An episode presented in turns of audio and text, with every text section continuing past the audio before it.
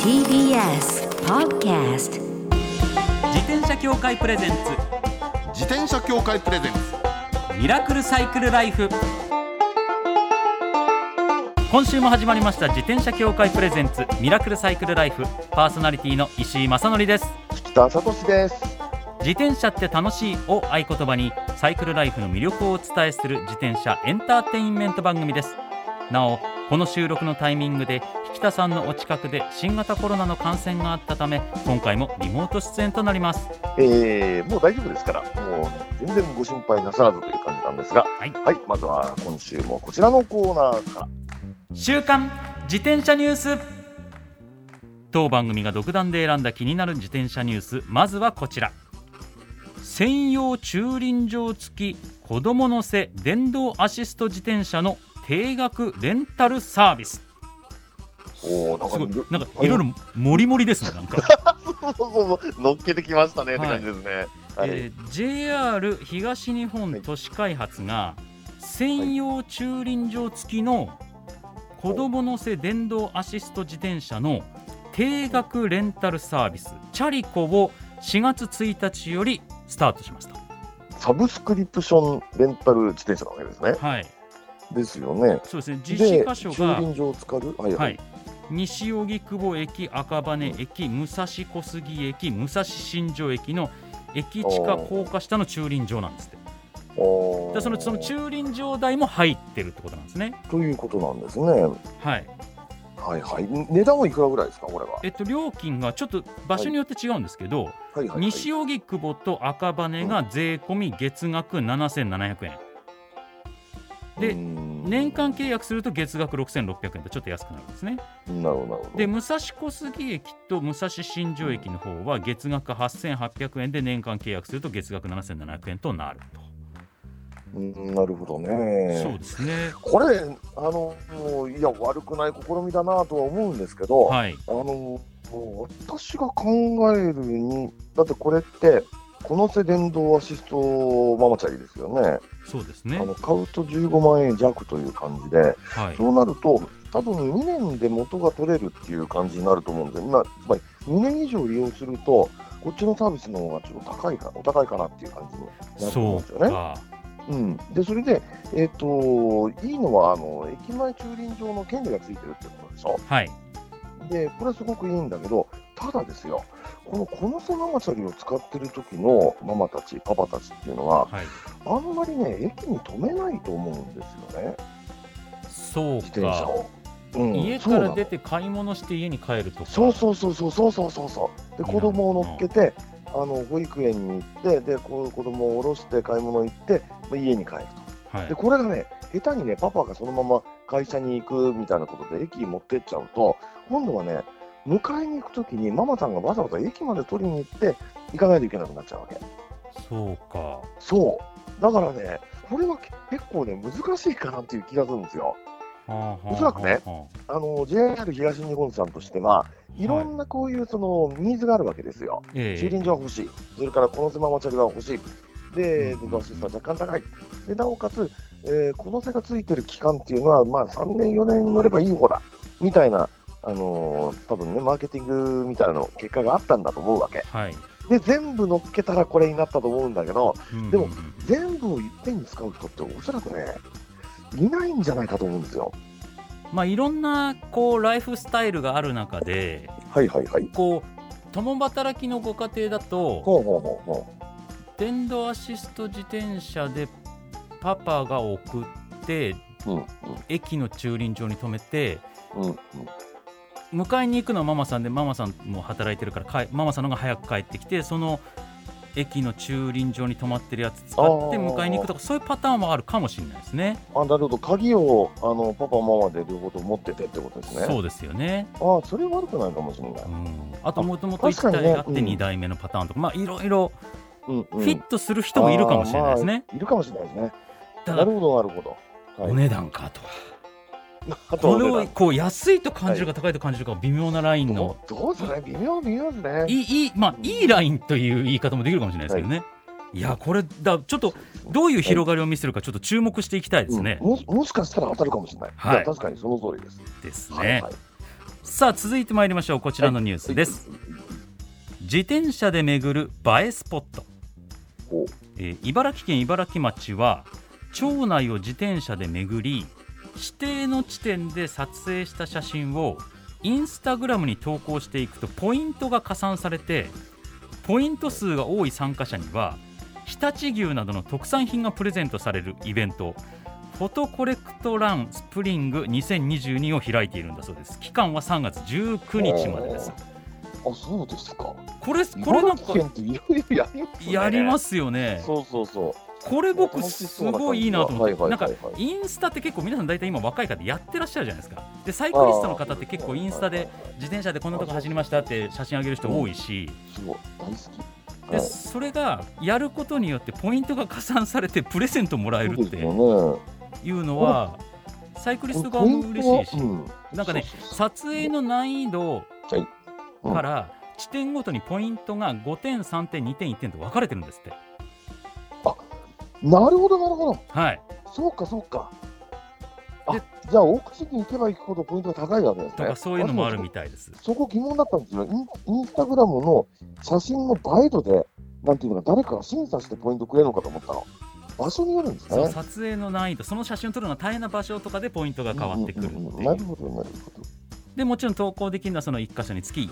写真1枚っていうふうに決まってる、うん何枚も同じ場所で撮ったやつを何枚も載せることとかはできないようにできてるんで、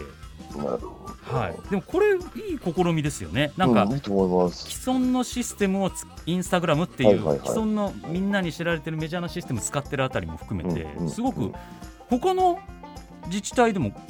始められそうなタイプのものですよね。ねえ楽しそうですよね、うんこれね。で、多分あの、あれでしょ、そのネットの中に地図があって、そこにえーインスタ映えする写真とか出たり出たりするんですよね、はいおそらく。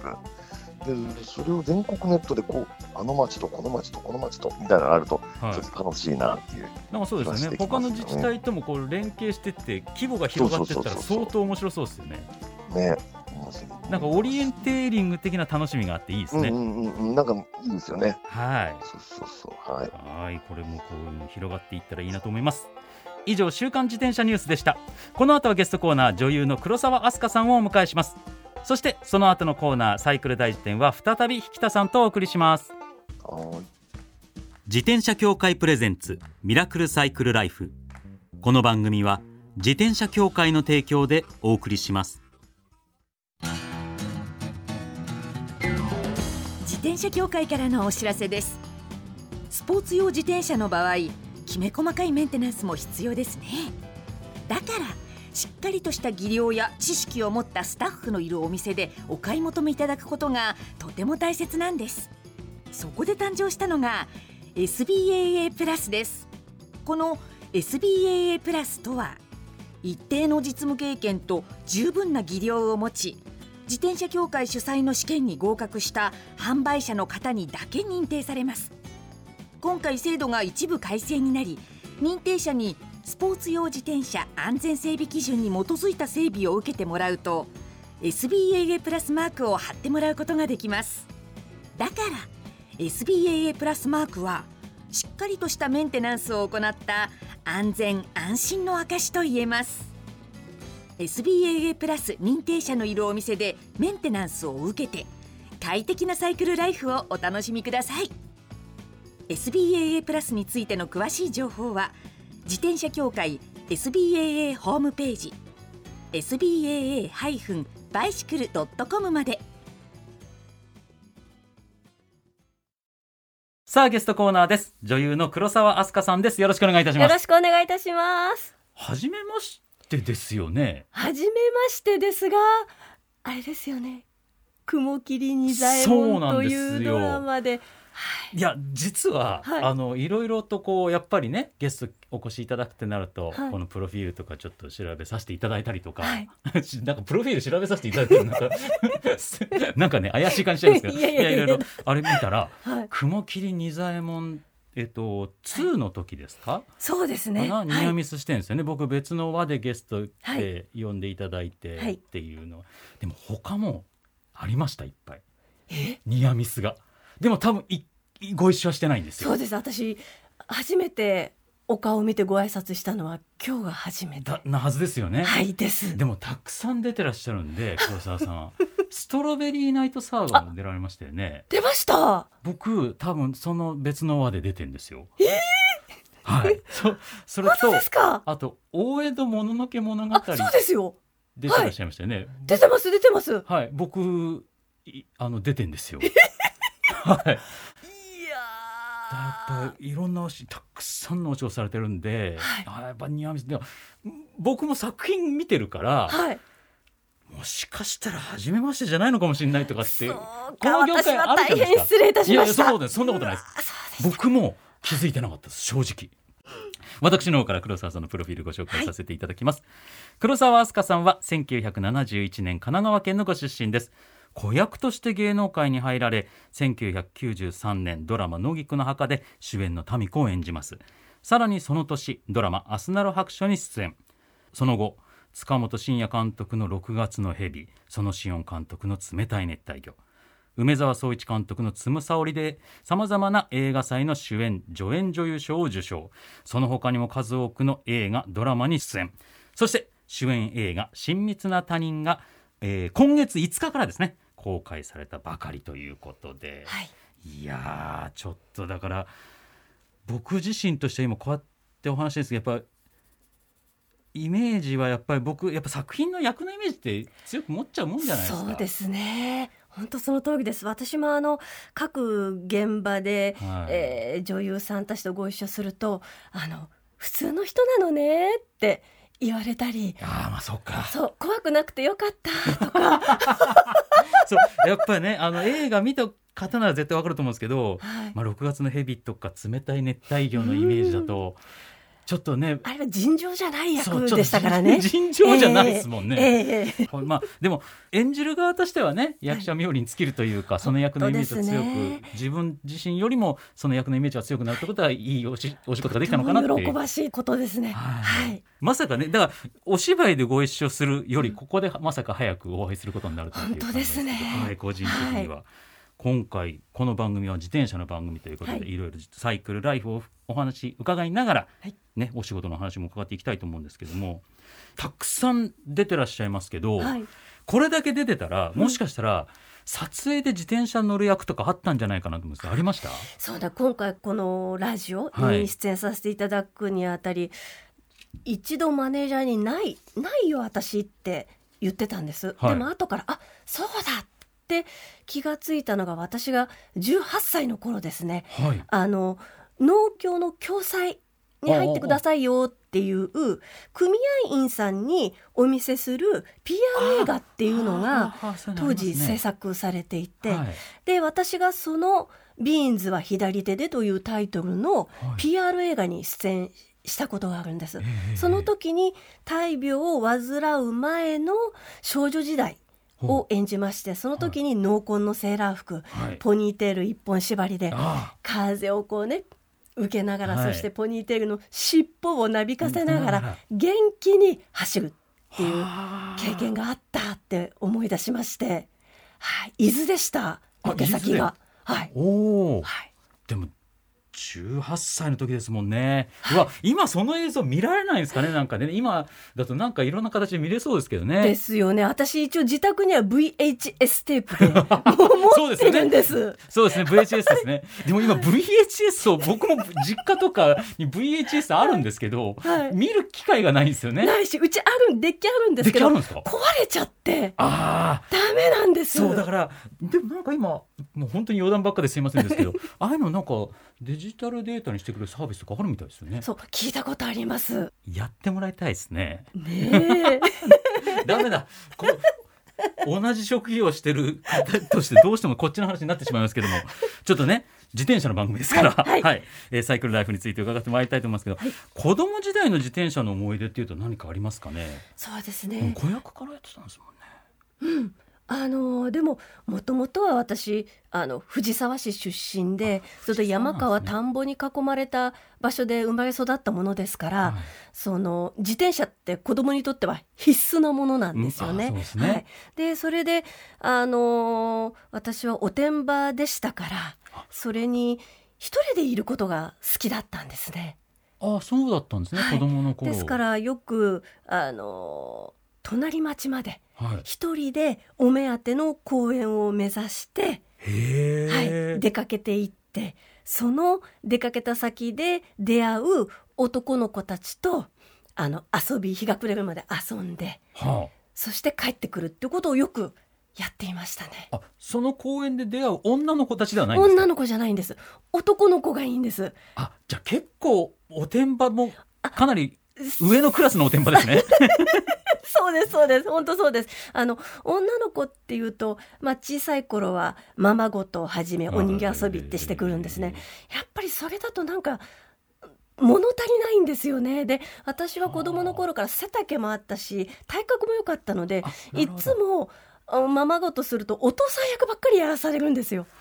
あーそれながる全くほど楽しくないんですそうか、はい、で一度お父さん役じゃないのがいいって言ったからじゃああっちゃんはじゃあ赤ちゃん役って言われてうーそれじゃないんだ よ赤ちゃんもやりたくないよっていうそうそういう感じだったんですねそういう苦い経験があったので、ええだったら男の子なら、うん、ノリのいい女の子だったら同等に扱ってくれるしあーじゃあお前も行こうぜとかお前あそこで登れるかよとかそういうやり取りが本当にすがすがしかったんです。はあでもなかなか確かに女の子一人で自転車で隣町の公園まで行ってってする子ってそんなに多くないですもんね多くないと思います当時も行った時に男の子がやっぱり「お前どっから来たんだよ」とか「お前の乗ってきた自転車どれなんだよ」とか「この辺の学区か?」とかうんうんよく言われたんですその度に「そんなのどうでもいいじゃんかよ早く遊ぼうぜ」って私 が言ってそう そうそういうそういう口調だったんですそうねそういうこういう口調だったんです。結構なおてんばですねはい、でみんなでわーって遊んで遊んでママごととかじゃなくてなんか鬼ごっこやらなんやらみたいなはい、運転を使った鬼ごっことか鷹鬼とか泥系とか泥系でしたはいあれ軽泥っていうエリアとそうだ泥順っていうエリアとかうち泥順だったんですよ泥初順耳で結す構珍しいですよね巡査と泥棒だったんですよ、泥順って言いました珍しいみたいです泥はいうち泥系です。泥系でした泥棒と警察。警察ですね、はい、はい。泥系だったんだ、えあじゃあえ本当に自転車でわーってそういうむしろいつもの友達学校の友達とは違うエリアの子たち違うとところわーって遊んで、はい。でじゃあねーって帰ってくるみそたういだな。で家の周りには女の子のお友達よりも男の子のお友達が多かったんですね。もうそれもじゃあ年地下元で。でもそうだったんです地ね元でもそうだったんです。はいで大体私がその子たちを「はい行くぞ!」っつって引き連れ て遊んでたんですよ。あ あ、そう俺ななんんかです。今絵浮かぶ わ。僕はい、はいあの今も小さいんですけ ど、幼い頃から背が低かったんですよ。はいで、やっぱねクラスメイトの女の子で背の高い女の子いたんですよ。なんか引っ張られてる側でしたね。じゃあ私そっち側 そうでしそうたですね。ね。僕多分引っ張られてついてってたタイプだと思います。はい。そうですよね。だって多分年齢僕一つ一学年下ぐらいなんですよ多分。そうですか。私1971一年年ですでもんね。僕1973年の早生まれなんですよ。あそうですか私だから50歳僕昨年末ではい50歳になりました、で僕がもう、えっと、この放送のちょっと後ぐらいに、えー、49になるんであだから一緒の学校だったら絶対 僕はあもうそうですねお姉さん一学年上のお姉さんに 「みんなで行くぞ」って言われたら「はい」っつってついてってた私きっと石井さんに嫌われてますきっ となんでですあかんな女やべえよとか言われてます 絶対そういうそん存な在ですことないですよいやーでもじゃあ割と子供の頃は自転車かなり活用されてました ねあ。あもう活用してました本当にでそんなにものをこうじゃあちっちゃくなったねじゃあすぐ買い替えようかっていうような生活ぶりではなかったのでーあのなんで時し代ょうね的にもそう大ですよね。きいゴリラがこう足先でちょこちょこちょこちょここう乗るようなそのぐらいまで極限までそのなるほどはい小学校低学年の頃に買ってもらった自転車そうでですそうですもう体大きくなってて高学年だって大きくなってるから、はいもうサイズ的に小さいんだけどそれをずっと乗ってそうですそうですそれを乗りつぶせっていう勢いでっていうあはいーそういう感じだったんですねはい いやだいぶサイクルライフという か黒沢さんの雰囲気が分かってきたんですけどもだいぶ時間が来てしまいましたので、えーちょっとまた来週もねお話伺いたいと思うんですけれども、はいちょっとお知らせの方をぜひぜひはい、えー、第34回東京国際映画祭日本シネマンナウ正式招待作品主演映画「親密な他人」が3月5日からユーロスペースで公開中です、えー関西地方の方には京都シネマにて4月15日から大阪では第7芸術劇場4月16日から他全国で公開中ですよろしくお願いいたしますはい。これどんな作品なんですかね。えーっと私演じますあのめぐみという女性があの自分の一人息子を生後数ヶ月の時に亡くしてしまいそしてそのぽっかり穴が開いてしまったその空洞を埋めるように、えー SNS を使ってはい息子探しをしていくんですね。でその息子探しが果たして愛からなのかそれとも罠なのか。それを、えーぜひ劇場に来て、はい。えー見届けていただけたらなうわと思っています。これ息子的な若い男の子ってことですもんね。はい、そうです。神尾楓珠さん演じる裕二という男の子を、はい、がいるんですね。そうこうよし行くぞとかっていうことじゃないですよね。 じゃないですねこ応援行くぞ とかそうそういう感じじゃないですそうね。いう感じじゃそうないいうトでーすンね。じゃないですね。こう作釣り品と糸をしては垂れるように、はいこいこいこいこいこいってやってるところにスパーンとうわー誰が引っかかるみうたいわあな怖い怖い怖い怖い。はいなんかやっぱりす作品のイメージだとそっち系の感じなんですね。 そうですね。今日聞いたお話と今ねまだうまく頭の中シンクロしてないです。ちょっとまだまだ黒沢さんの魅力に迫っていきたいと思いますね。来週も はい、お話伺わせていただきます。よろおしくお願願いいいたいたしましす。ます。今週のゲストは女優の黒沢明日香さんでした。ありがとうございました。ありがとうございました。最後のコーナーはサイクル大辞典一つの項目をきっかけに自転車トークさまざまな角度からサイクルライフの魅力を発信しますこのコーナーから再び引田さんご登場となりますよろしくお願いいたします、はいはい、よろしくお願いします。今回は卒業シーズン、卒業シーズンといえば涙、涙にちなんで涙泣きたくなったことというお話なん泣できすたくなったことね、自転車に絡んでですよね、はい一つありますよ。あ何ですかあのね、前ね、熊本空港の近くに行ったことがあったんですよ。えでえ熊本空港っていうのがね、当時、あのバイシクルクラブっていう雑誌のはい歴史ツーリングっていう連載持ってましたよね。はあ、で、今ね、バイシクルクラブの編集長をやってる山口博久君っていうのがはい編集長がいましたえよね。えええで、当時は私の担当だったんですよ。おうで、もう業界の中ではもうみんなが知ってるものすごく速いアスリートなわけ。はあはあはあはあねはでね、あはいでですよ。でですよ。あのね、歴史ツーリングっていう連載だったんで、島原の取材に行ったんですよ。おー隠なれるほど隠れキリシタンの取材に行って、で、はい、いろんなとここう見て回って、で、それで、あの、熊本空港に帰ろうっていううん時になったの。はい日曜日なんですよ。日曜日の夕方。はいで、もう、その、決まってるのね、もう帰りの空港の時間は当たり前ですけどう。んうんうんそうでで、すそねれ。で、で、全然間に合わないわけ。えで間に合わ間に合わないっていうのがね、で、島原からうわーっと帰る、もうスピード出して帰ればなんとかなるみたいな感じで、はい、で、その山ちゃんが、引田さん、えー今から平均時速25キロで行けば絶対間に合いますとか言って走るわ け。でで、そのね、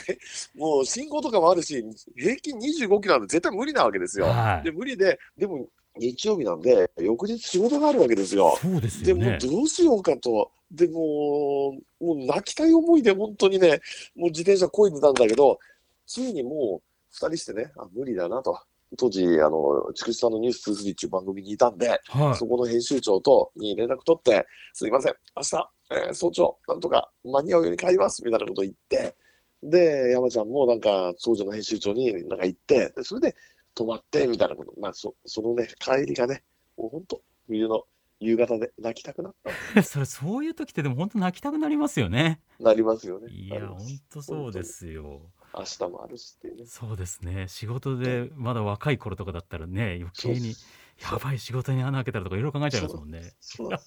そうなんですまだ30代でしたからね、あの時は30前半ぐらい だああそっかそれはそうです大目玉食らうって感じになりますもんね。そうそうそうそうそうそう、なりますよ。本当にえ石田なんかありました泣きたくなったことっていうかなんかあれですけどやっぱ自転車とのお別れっていうのはなかなかああ、そうか。悲しいものじゃないですか。ありますね。その中でもいそれはまだにね、うーんっていう、泣きたくなるというか、なんというかっていう、思い出すと胸がキュッとなるのは、えっと、離婚した前の嫁のお父様 に、僕、実は自転車を1台乗らないやつお貸ししてて、は今もそのままなんですよ。あそう、いや、そりゃそうなりますよ ね、こそれれはは。、いや、でも僕ももう乗ってないはいはいはし、い別に返してほしいとかじゃないんですよは。いはい、いやいいと思います、いいと思いでます帰よ。ってきたら帰ってきたでそれ乗れるかっつったら、あまりに切なくて乗れないよなっていう、そそうですれあよねの子のことをあの自転車のことうんをはいはいはいはい、わかります。思い出すとちょっと泣きたくなるっていうのはありますかね。あれこういうのを望んだわけじゃない あれこういう話を望んだわけじゃないあれ卒業式の話でしちたょっもとんね。間あれ違えたなちょっとねいろいろ人生何度かいろんなこと卒業してるんですいませ んありがとうございます以上サイクル大辞典でした自転車協会からのお知らせです街ではライト自体がついていない自転車やブレーキをかけてもちゃんと止まらない自転車を多く見かけますこれって安全面から考えるととても怖いですよねそこでみんなが安全な自転車に乗れるよう自転車協会では自転車安全基準を定めましたそしてその基準に適合した自転車にだけ貼られるのが BAA マークなんです自転車活用推進法のベースになっている交通政策基本計画では BAA マーク自転車の普及を推進することも謳われていますつまり BAA マークは国も認めた自転車の安全安心の目印ということですね自転車をお買い求めの際は BAA マークが貼ってあるかぜひチェックしてみてください BAA マーク自転車で交通ルールを守って安全安心なサイクルライフを BAA マークについての詳しい情報は自転車協会 BAA のウェブサイトまでミラクルサイクルライフそろそろお別れのお時間ですいや黒沢さん相当なやんちゃっ子だったっぽいですね うわ俺ねもう絶対同じクラスにいたら、まあ、完全に引っ張り回されてる側だなっていうのをひしひしと感じますなんかねいたんですよ一人思い出しちゃったなんかね今見るとね顔も似てる感じがしてきたの いたんじゃないかなあの子だったんじゃないかな黒沢さんちまあそんなわけないんですけど 学年違うんで明らかにいやーでもちょっとねあまりにやっぱ同じお仕事をねさせていただいているということでちょっとそっちの話中心になってしまいましたけども来週はさらに黒沢さんのサイクルライフについて伺ってまいりたいと思いますそして番組ではマイ自転車ニュースサイクリストあるある自転車脳内 BGM 募集中です忘れられない愛車の思い出も大歓迎採用の方には番組オリジナルステッカーを差し上げますメールアドレスはすべて小文字でサイクル -r-tbs.co.jp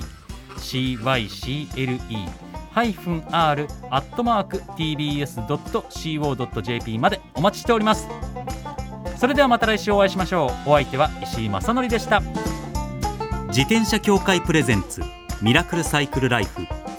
この番組は自転車協会の提供でお送りしました。